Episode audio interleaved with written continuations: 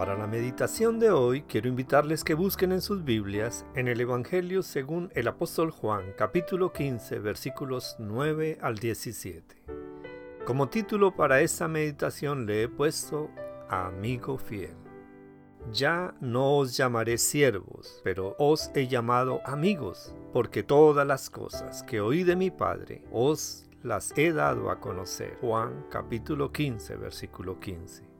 Me enteré que eligieron la palabra desamigar como la palabra del año del nuevo diccionario Oxford en el año 2009.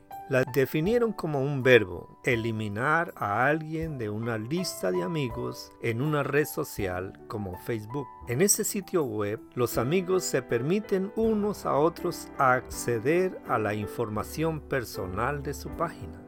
Quizá nunca lleguen a conocerse personalmente ni intercambien saludos por internet. En nuestro mundo de fugaces amistades cibernéticas, estamos empezando a comprender que tener un auténtico amigo es más importante ahora de lo que era antes. Cuando el Señor Jesús llamó amigos a sus discípulos, según Juan 15:15, hablaba de una comunión inigualable que implicaba un compromiso mutuo. Solo faltaban horas para que entregara el Señor Jesucristo su vida, según el versículo 13, y les pidió que demostraran su amistad obedeciendo los mandamientos que les había dado, versículo 14. Quizás lo más asombroso sea la declaración del Señor. Ya no os llamaré siervos, porque el siervo no sabe lo que hace su Señor, pero os he llamado amigos, porque todas las cosas que oí de mi Padre os las he dado a conocer, versículo 15. En una amistad genuina, la fidelidad de uno de los amigos puede sostener al otro en momentos de desánimo o de temor. Esto es lo que Cristo significa para nosotros, nuestro amigo